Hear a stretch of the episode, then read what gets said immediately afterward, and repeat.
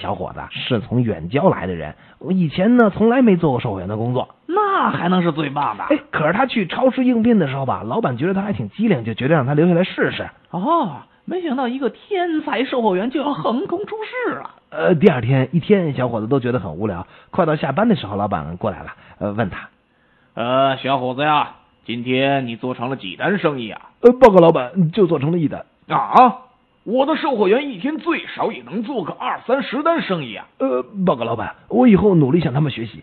唉，一单太少了，人家都卖了两三万块钱的东西，你呢？呃，报报告老板，我我卖了五十万。嗯，五十万，你卖了什么东西啊？呃，报告老板，我先是卖给了一个男人一个小小的鱼钩，然后又卖给他了一个中个的鱼钩，然后又卖给他一个大个的鱼钩，卖鱼钩也卖不出五十万块钱的价钱然哎呀、然后我又卖给他了一个小号的鱼竿，一个中号的鱼竿和一个大号的鱼竿。那再然呃后呢？再然后吧，我又跟他说，在小河里钓鱼不如到海里钓的痛快吧。于是你就卖给了他船票呃。不不，我老板，我卖给他了一艘机动帆船。哦，我的天哪！那么大的船，他怎么运走的？呃，报告老板，他也这么说。嗯，他说他的小奥拓拉不走这个大帆船，于是我就带他去旁边买买奔驰的展厅，嗯卖给他了一辆奔驰 MB 一百的面包车。嗯，你真行啊！你真是一个出色的售货员，居然能卖给一个本来只想买过鱼钩的顾客这么多的东西呃啊！，报告老板，他本来不是来买鱼钩的，他是来给老婆买一瓶花露水的。